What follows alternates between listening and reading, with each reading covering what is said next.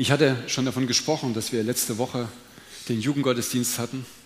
Und ehrlich gesagt, als Lukas angefangen hatte zu sprechen, habe ich gedacht, um Gottes Willen, der wird doch jetzt nicht meine Predigt von nächsten Sonntag sprechen. Und dann hat sich gezeigt, dass er quasi eine Steilvorlage liefert für das, was mir Gott vorher ins Herz gelegt hat. Und wie ich schon gesagt habe, Lukas hat davon gesprochen, dass wir eine Bestimmung haben und dass wir dieses Zielbewusstsein, Zielbewusstsein haben sollen. Und was mir aufs Herz gelegt worden ist, ist, wenn wir dieses Zielbewusstsein haben und nach etwas streben, dann werden uns Widerstände begegnen. Und das, was ich, über das, was ich heute sprechen möchte, ist, wie gehen wir denn da, da um damit, wenn wir dann auf hoher See sind? Wer kennt das Lied Meer? Wer singt das mit großer Freude? Und wer singt das noch mit großer Freude, wenn wir dann am Meer sind? Ja. Der Titel von meiner Predigt heute ist Kurs halten. Und wen das nicht reicht, so als Untertitel, der himmlische Kompass. Und falls das immer noch nicht reicht und man noch was Geistliches sucht, dann kann man gerne noch so einen Untertitel nehmen, Suchet Gott von ganzem Herzen. Der Grund, warum ich äh, über, diese, über die Stelle, über die ich jetzt gleich sprechen werde, spreche, ich bin 2018 in einer äußerst herausfordernden Zeit gewesen, über die ich auch dann Zeugnis geben werde am Ende. Aber eins hat mich stark bewegt. Welche Rolle spielt das Wort Gottes in meinem Leben? Welche Bedeutung hat das Wort Gottes, wenn die Dinge nicht so laufen, wie sie laufen? Das ist schon recht erstaunlich, wie gut man Gott proklamieren kann, und wenn man zurückblickt und sagt, Gott ist gut, alles tut sich, alles ist wunderbar. Aber wenn man dann in der Zerreißprobe steht und man eigentlich, wenn man ganz ehrlich ist, nicht Gott sucht, sondern seine Hilfe, dass seine rettende Hand da ist, dass die Situation sich dreht, spätestens dann merkt man, dass das gar nicht so einfach ist mit dem Wort Gottes, dass es in einem lebendig ist. Weil in diesen Situationen merkt man, wie, lebendig ist das Wort. Und ich habe äh, nach verschiedenen Sachen gesucht und dann kam mir doch, Mensch, da sind doch die Verheißungen Gottes.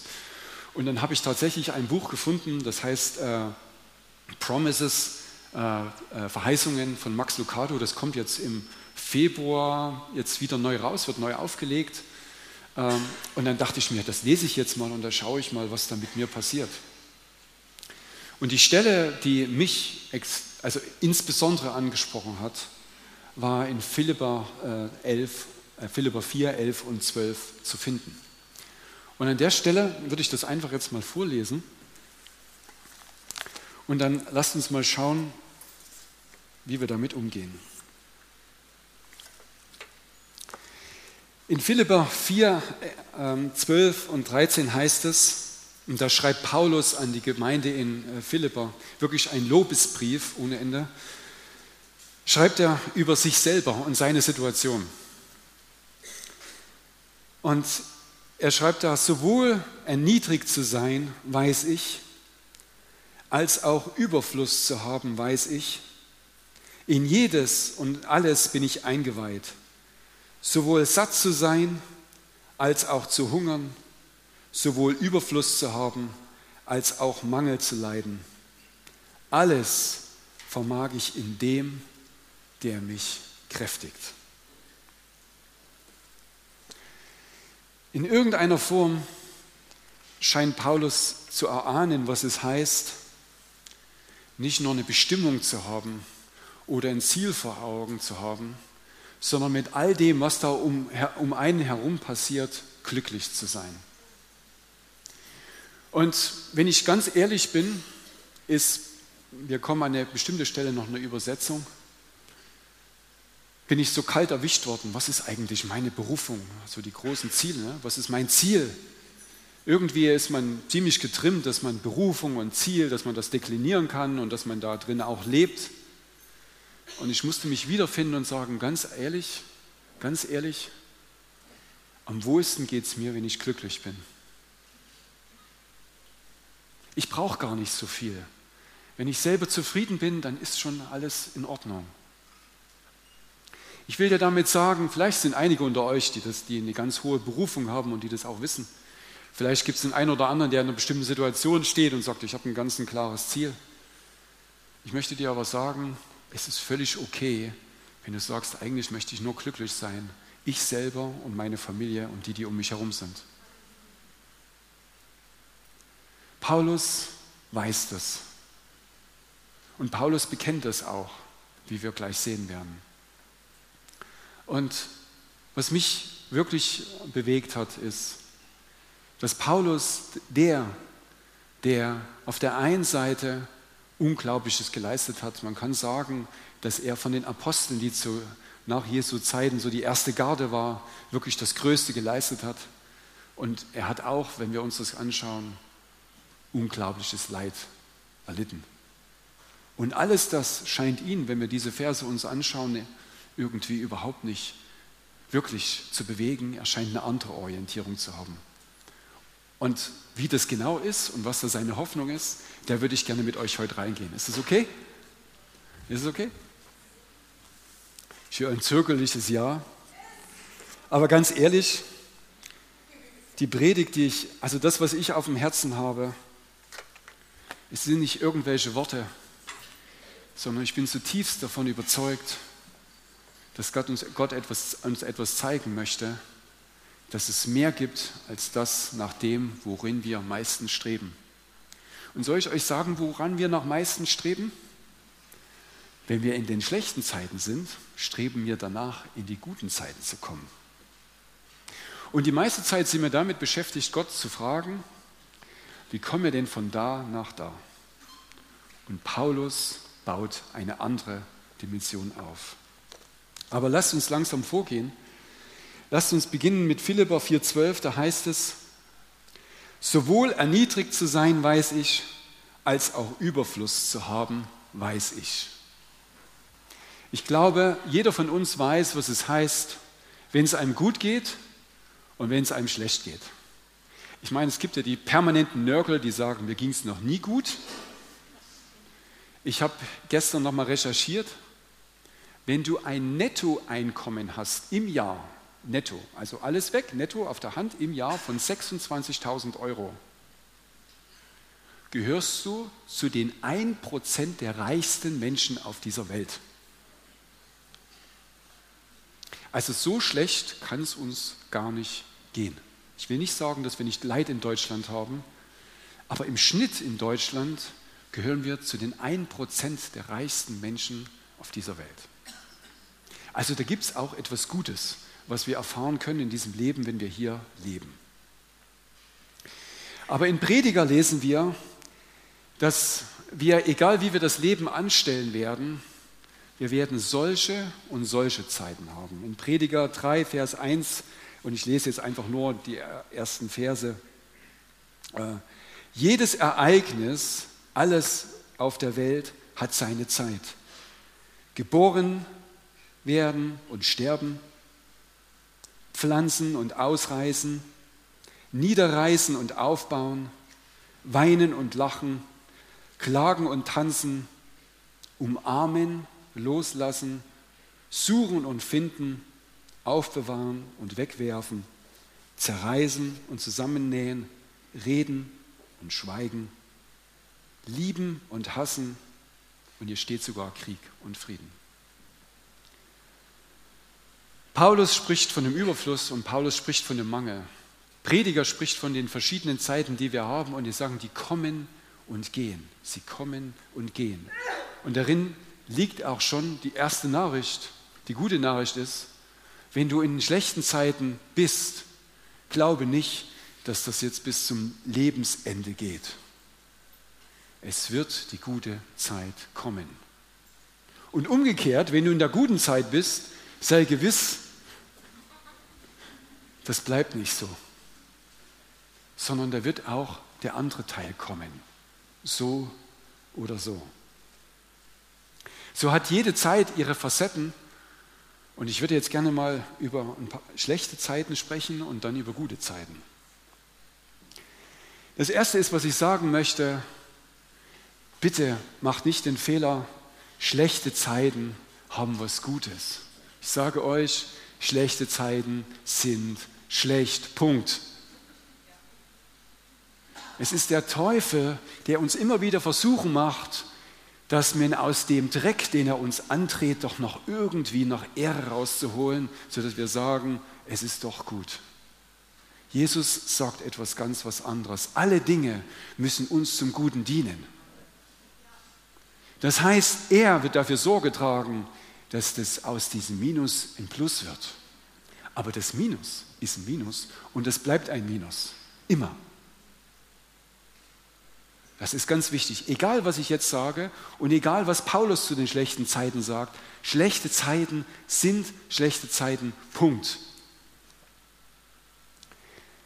Es gibt allerdings einen Aspekt, der mich sehr nachdenklich macht, ist, dass wir in, in, den schlechten Zeiten, das kennt ihr bestimmt auch, Gott suchen, oder? Sind wir da irgendwie nah dran? Ich sag dir, es gibt Zeiten, da kriechen wir mit unseren Zähnen am Zahnfleisch, weil wir nicht ein und nicht aus wissen.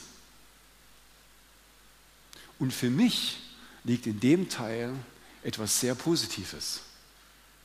Obgleich wir uns auf der einen Seite einigeln, schreit unser Herz ganz stark nach Gott. Und da heißt es auch, das ernsthafte, also das Gebet, das ernsthafte Gebet vermag viel. Oder das Gebet vermag viel, wenn es ernsthaft ist, so rum heißt es. Wir, in der Not können wir eine Ernsthaftigkeit und eine Dringlichkeit entwickeln, die uns in eine Nähe Gottes bringt, die uns an anderer Stelle wirklich fehlt. Und ich für mich musste feststellen, was sind denn die Bibelstellen, die mir in meiner Not Leben erwecken? Die mir von dem, was die Deborah gesagt hat, in der Dunkelheit Licht bringen, mir wirklich die Welt verändern. Und ich werde da noch Zeugnis geben. Aber es ist nicht so, dass jedes Wort in mir vollends erklingt. Aber eins weiß ich, dass ich in der Not, wenn ich in das, in die, in das Wort hineingehe, mir der Geist Worte erleuchtet und ein Vers, wir alle kennen Psalm 23, wo es heißt, und wandere ich auch durchs tiefste Tal, dein Stecken und dein Stab, sie trösten mich, zusammengefasst. Glaubt mir, das könnt ihr nicht sagen mit größter Überzeugung, wenn ihr nicht durchs finstere Tal gelaufen wärt und nicht sehen könntet, was es heißt, wenn sein Stecken uns da weitertreibt, damit wir nicht in Trübsal verhängen bleiben, oder sein, sein Stecken und sein Stab auch wieder rausziehen aus der Grube, Häschen in der Grube. Wenn wir das nicht erleben, wie real und wirklich Gott ist, wird es immer nur ein plakatives sein, Gott ist gut. Und es hat keine Bedeutung für dein Leben. Das, was ich sagen möchte, wenn du in einer schlechten Zeit bist, wirst du Gott suchen. Suche ihn und lass dich erneuern. Es gibt äh, Bibelstellen, die von der äh, von ähm, äh, dem äh, sprechen, dass wir wie Gold geläutert werden. Läuterung wollte ich sagen. Nehmt das nicht zu, bitte nicht, schlechte Zeiten sind dazu da, dass wir geläutert werden. Nein, nein, schlechte Zeiten kommen und sie werden uns läutern, dass wir Dinge ablegen, die nichts mit Gott zu tun haben. Und ich sage, in schlechten Zeiten können wir ganz einfach unsere Religiosität ablegen. Das ist super, weil wir brauchen ihn. Und alle unsere Formeln, die wir uns hier oben eingeprägt haben, zeigen dann, ob sie was bringen oder nicht. Und alles, was nichts bringt, da gibt es zwei Varianten. Entweder es habt ihr euch selber ausgedacht oder es ist noch nicht in euer Herz gedrungen. Dann gehen wir einfach wieder wie beim Monopoly wieder eine Runde zurück und laufen dann nochmal drüber und versuchen dann an einer anderen Stelle die Bedeutung des Wort Gottes zu verstehen.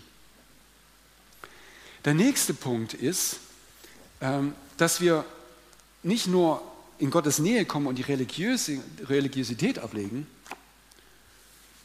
es ist auch so, dass wenn wir durch diese schlechten Zeiten mit Gott gehen, Paulus schreibt davon, dass wir selbst zum Zeugnis für andere werden.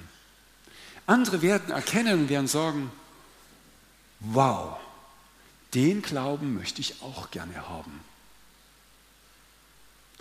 Und das werden die nur sagen, wenn ihr in dieser Dringlichkeit mit Gott geht. Und das Gehen ist nicht nur ein Wollen, sondern es ausstrecken. Und ich sage euch auch, in der Bibel steht, da sagt äh, äh, Jesus, äh, es ist nicht, in dem Fall ist es ähm, äh, Paulus, äh, es ist nicht an dem Laufenden oder an dem Wollenden, sondern ist allein an dem barmherzigen Gott, der da eingreift.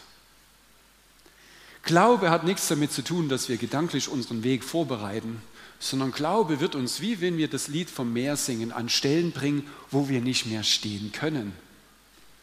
Und dann kommt der entscheidende Teil, wo unser Herz sich ausstreckt und unser Herz Gott begegnet.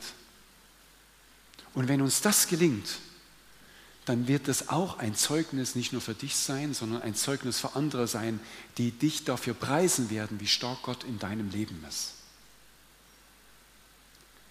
Was ich damit sage, schlechte Zeiten haben den einen oder anderen Aspekt, den wir berücksichtigen sollten, wenn wir in diesen schlechten Zeiten sind. Aber schlechte Zeiten sind das eine. Wir mögen ja lieber über gute Zeiten reden, oder? Wie geht es uns denn mit guten Zeiten? Auch Jesus hat mehrere Textstellen gebracht zu dem Thema gute Zeiten. Und da gibt es so viele Aufrufe wie ständig beten, den Geist erneuern. Da gibt es das Gleichnis von den zehn Jungfrauen. Ich weiß nicht, wer die von euch kennt. Aber da gibt es diese Stelle, wo Jesus von zehn Jungfrauen spricht, wo die einen permanent darauf schauen, dass ihr Öl, was der Kraft ihres Geistes ist, immer erneuert wird, immer da ist. Und die anderen, die sagen, ach passt schon, brauchen wir doch nicht, erneuern wir nicht. Und irgendwann ist das Öl in ihren Öllampen alle. Und dann kommt es zu einer entscheidenden Situation und ihr Öl ist alle. Und sie betteln die anderen an, auch doch von dem Öl zu bekommen. Ganz ehrlich, wenn der Geist Gottes nicht in dir ist, kannst du den anderen anbetteln, wie du willst. Der wird dir das nicht geben können. Es ist nicht eine Frage von gemein oder nicht gemein, gib mal dein Olivenöl her oder so. Du kannst deinen Heiligen Geist nicht einfach nehmen und dem anderen geben. Du kannst für ihn beten, aber annehmen, in ihm leben, in ihm wandeln, in ihm stark werden. Das ist ein Prozess, der passiert nicht von jetzt auf gleich. Das ist ein ständiger Prozess, wo wir dranbleiben müssen. Und so finden wir, dass wir in den guten Zeiten äh, irgendwie träge werden. Und ich weiß auch, dass Bedrängnis oder schlechte Zeiten es gibt Dinge, die sind so schlecht und wir haben damit überhaupt nichts zu tun. Gar nichts. Gar nichts. Ich muss jetzt kein Beispiel bringen, aber jeder kann sich vorstellen, dass man in Situationen kommt, wo man nichts und gar nichts dafür kann und es einfach nur grottenschlecht ist. Dann gibt es aber auch die Dinge, wo wir mittelbar dabei sind, wo wir also einfach mal einen Ball ein bisschen mal links gespielt haben, obwohl man hätten rechts spielen können.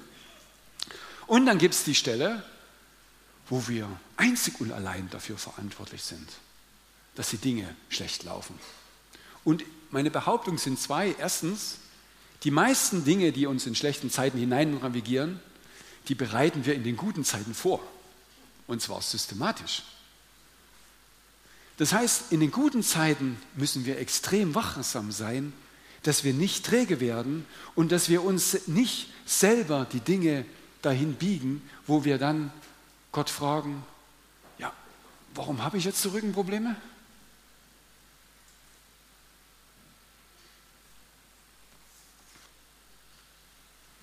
Wir tun in den guten Zeiten die Dinge, die bequem sind und vergessen dabei viele, viele andere Dinge. In 1. Könige 11 sehen wir die Geschichte von Salomon. Salomon, Sohn Davids, eines der größten Männer überhaupt. Und wir kennen sein, sein Rising und sein Falling, wie er hochgekommen ist und unglaublich. Die ganze Welt liegt ihm quasi zu Füßen. Und am Ende auch die Frauen und die Götzen. Gott warnt ihn. Und er hat die Strömungen, die unterschwellig in ihm gewirkt haben, nicht ernst nehmen wollen, hat sich verleiten lassen, hat dann viele Frauen gehabt und hat, um den Frauen einen Gefallen zu tun, ihre Götzen angebetet. Gute Zeiten, schlechte Zeiten. Und wenn ihr das, das visuell nochmal auflegt von ähm, äh, Kurshalten, da seht ihr Wellen. Und dieses Foto, das habe ich aufgenommen, äh, letzten Sommer ist mir auch was ganz was Positives passiert. Bin ich eingeladen worden auf Samsö zum Hummerfischen.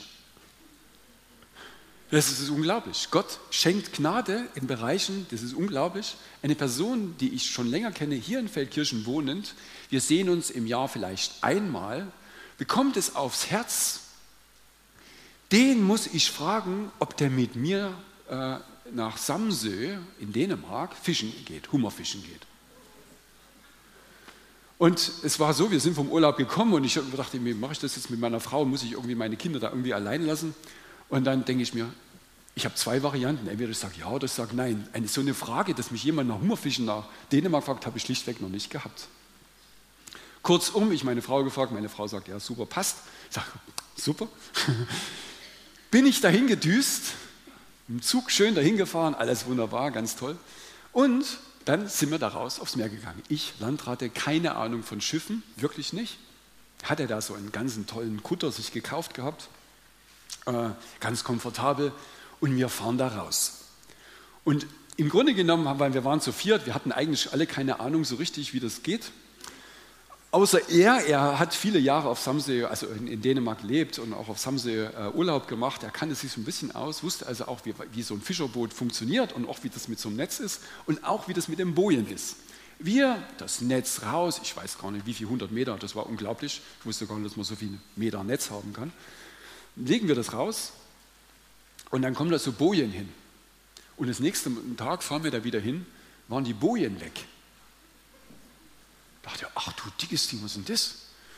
Und dann gucken wir und dann sagen wir, ja, das muss die Strömung sein. Die Strömung, die Bojen, die hängen am Seil, am, am den, und ein Stein dran und die, die, die Strömung drückt das weg, sodass du die Bojen nicht mehr sehen kannst.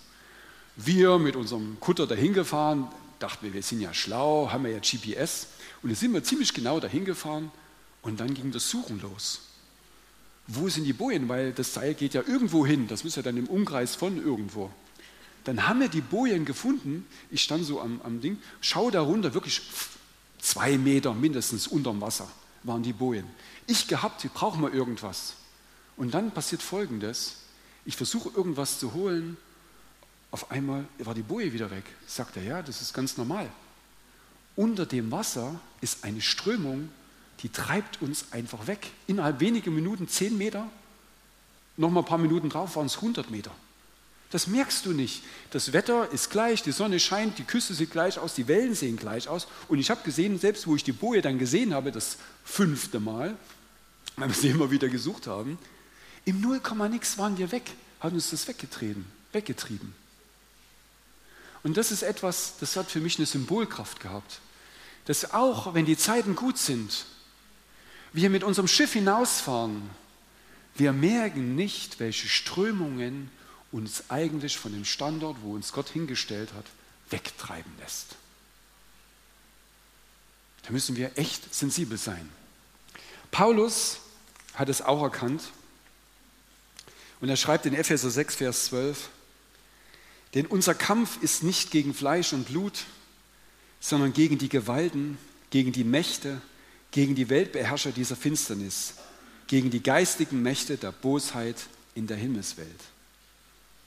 Der Punkt ist, der Feind schläft nie. Nie. Weder in den guten noch in den schlechten Zeiten. Gute Nachricht, Gott auch nicht. Psalm 121. Wichtig ist, dass wir auch in den guten Zeiten einfach sensibel sind.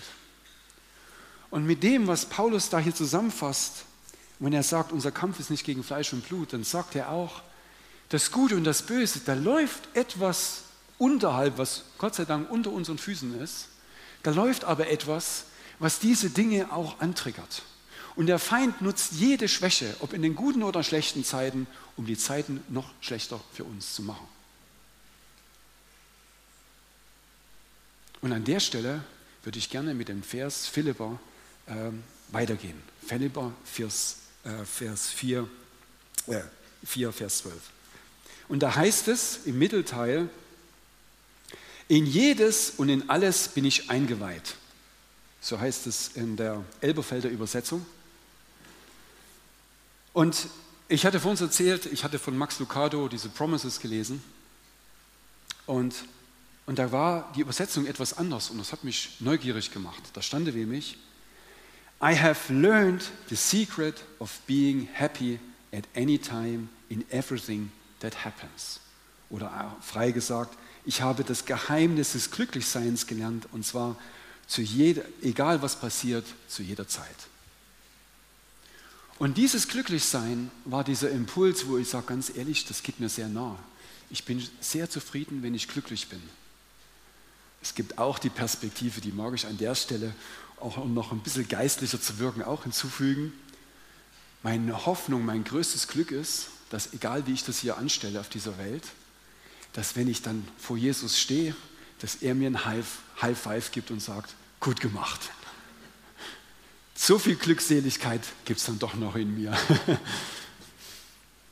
Ähm, und dass Paulus von dem er spricht, glücklich gemacht, das hat den Grund, ähm, also ich habe dann nachrecherchiert, und der Punkt ist, dass in der Elberfelder Übersetzung, da steht dieses Wort eingeweiht. Und wenn man dort nachgeht und dieses Wort liest, dann sind sich alle Theologen einig, dass dieses Wort eingeweiht eigentlich eine ganz, ein ganz ein schräges Wort ist, was gar nicht in diesen Text irgendwie so richtig reinpasst. Es weist darauf hin und es wird einem Kontext benutzt, wenn jemand ähm, ähm äh, in irgendeiner Form Geheimnis äh, von, ich sag mal, Zauberei oder irgendwelche hintergründigen Informationen hat, die wirklich von hohem Wert sind, was man aber schützt. Und so hat Paulus, ist ihm etwas offenbar geworden, was ihm wie ein Lebensgeheimnis geworden ist, äh, was er sagen möchte. Und so liest sich der erste Satz, ja, er kennt alles, das das Gute und das Böse. Und er hat das Geheimnis gelernt, mit all dem Guten, was er dann nochmal aufzählt, ähm, zurechtzukommen. Und die Frage ist, was ist denn dieses Geheimnis, was nicht auf dieser Achse äh, stehen bleibt, das ist gut und das ist böse, äh, das ist äh, gute Zeiten, das sind schlechte Zeiten, nicht auf dieser Ebene unterwegs ist, sondern Paulus macht diese Achse auf und fragt sich, was hält mir denn den Kurs zwischen diesem Guten und dem Bösen? Und da gehen wir einfach auf die nächste Stelle, und ich hatte sie am Anfang ja schon vorgelesen, und da heißt es ähm, in Philipper Vers 13, alles vermag ich in dem, der mich kräftigt. Paulus ist sich bewusst, dass er die guten und die schlechten Zeiten nur, nur durch Christus überstehen kann. Und ich habe euch von den Gefahren und den Herausforderungen von beiden Seiten gesprochen. Das ist nicht nur ein, ja, ja, Christus ist da. Nein, nein. Beide Zeiten haben ihre besonderen Herausforderungen und in beiden Zeiten brauchen wir die Gnade Gottes. Und er sagt, alles vermag ich in dem, der mich kräftigt und das verweist auf Christus. Es gibt eine große Gefahr in diesem Satz, die da nämlich heißt, äh, alles vermag ich. Und Paulus hat mit Sicherheit nicht in der Tat davon gesprochen, dass wir alle größenwahnsinnig werden können und sagen, alles vermag ich. Nein, Paulus verweist in dem Sinne, und dieses alles würde ich ersetzen mit all dies. All dies, durch diese guten und durch die schlechten Zeiten hindurchzukommen, das vermag ich allein durch Christus, der mich kräftigt, der mir Kraft gibt, der mich stärkt. Und was das wirklich heißt, Paulus spricht ganz selten von den guten Zeiten, er gibt viel Lob äh, über die, die ihm Freude geben, aber er spricht sehr selten über das, was ihn, wo er diese Hochzeiten erlebt. Aber er spricht sehr viel von denen, von den schlechten Zeiten. Und da lesen wir im 2. Korinther äh, 11, 4, ab 24, von den Juden habe ich fünfmal 40 Schläge, wenig einer bekommen, können auch sagen 39. Dreimal bin ich mit Ruden geschlagen worden, einmal gesteinigt worden, Dreimal habe ich Schiffbruch erlitten und so geht es weiter. Niemand von uns mag Schiffbruch erleiden. Und Paulus liegt, unterliegt auch nicht der Versuchung, irgendwas Positives dem abzugewinnen, dass man Schiffbruch erleidet hat. Das Einzige, was für Paulus zählt, dass er diesen Schiffbruch mit Christus überstanden hat. Und der, der alles überstanden hat, ist uns zum Pionier geworden. Er hat den ganzen Mittelmeerraum missioniert. Ich meine, wir haben da keine Flugzeuge gehabt, wir haben da keinen ICE oder sonst irgendwas gehabt. Die haben da Schiffe gehabt und ihre ganz normalen Reiserouten, wie auch immer sie die dann bewältigt haben. Und den ganzen Mittelmeerraum zu bereisen und dort zu missionieren und Gemeinden aufzubauen, da machen wir uns gar keine Vorstellung, was das heißt. Und er kann das trotzdem tun, trotzdem, dass er all das erfahren hat. Und das ist ein großes, ein großes Wunder. Und ich fand das so beeindruckend und ich mag das auch nochmal lesen, was die Deborah gesagt hat. Ich hatte das nicht am Radarschirm, aber ganz ehrlich, ähm, das hat mich sehr bewegt. Als die Deborah von 1. Johannes, ähm, ähm, also Johannes 1, Vers 1 angefangen hat zu lesen. Am Anfang war das Wort und das Wort war bei Gott und das Wort war Gott. Dieses war am Anfang bei Gott. Alles wurde durch dasselbe und ohne dasselbe wurde auch nicht eines, das geworden ist. In ihm war Leben und das Leben war das Licht der Menschen. Und das Licht scheint in der Finsternis und die Finsternis hat es nicht erfasst. Christus ist der, der in beide Seiten, beide Seiten die erhält durch seinen Geist. Er zeigt dir in den guten Zeiten, wo die Gefahren liegen, wo du abrutschen kannst, genauso wie er das bei Salomo getan hat. Und er zeigt dir in den schlechten Zeiten, wie treu und gnädig er ist. Und Paulus schreibt kurz vorher, und ich finde, das, das ist einfach zementiert, das, was er, von dem er zutiefst überzeugt ist. Er sagt, bei all dem, was er erlebt hat, seid um nichts besorgt, weil der Schöpfer, von dem ich gerade gesprochen habe, ist, höher ist als das, was du erlebst. Seid um nichts besorgt, sondern in allem sollen durch Gebet und Flehen mit Danksagung eure Anliegen vor Gott kund werden. Und hier finden wir den himmlischen Kompass. Paulus macht sich nicht abhängig von den Umständen, die er erlebt auf der Erde. Er findet seinen Kompass in Christus, indem er durch ständiges Gebet vor Gott kniet und um ihn ringt und um seine Wahrheit und nicht nur in den schlechten Zeiten, sondern zu jeder Zeit. Und Gebet ist nicht nur irgendeine religiöse Übung, sondern Gebet ist in dir die Offenbarung Gottes, wo du siehst, was ist wirklich in dir lebendig und was ist nicht in dir lebendig.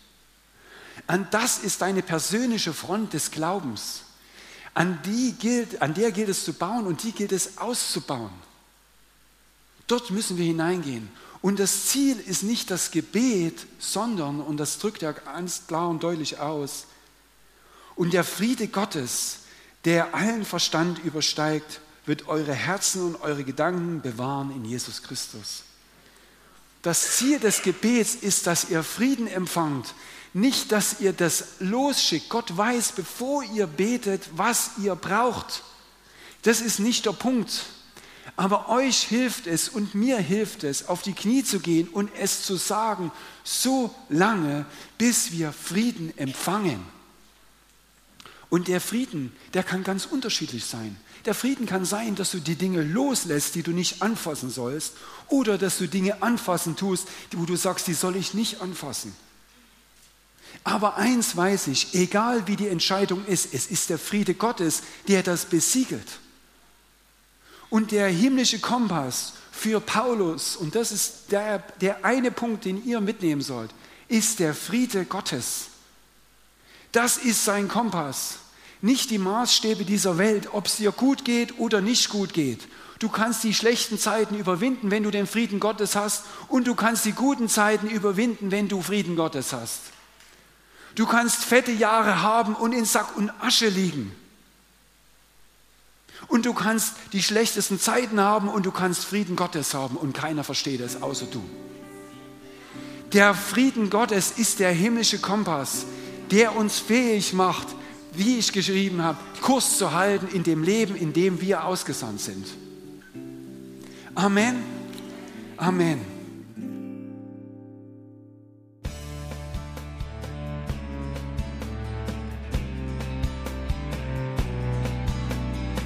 Liebe Zuhörer, das war ein Ausschnitt eines Gottesdienstes hier im Gospel Life Center. Auf unserer Website www.gospellifecenter.de können Sie die Notizen für diese und andere Predigten nachlesen und sich über die Arbeit von Gospel Life Center informieren. Wir wünschen Ihnen Gottes Segen.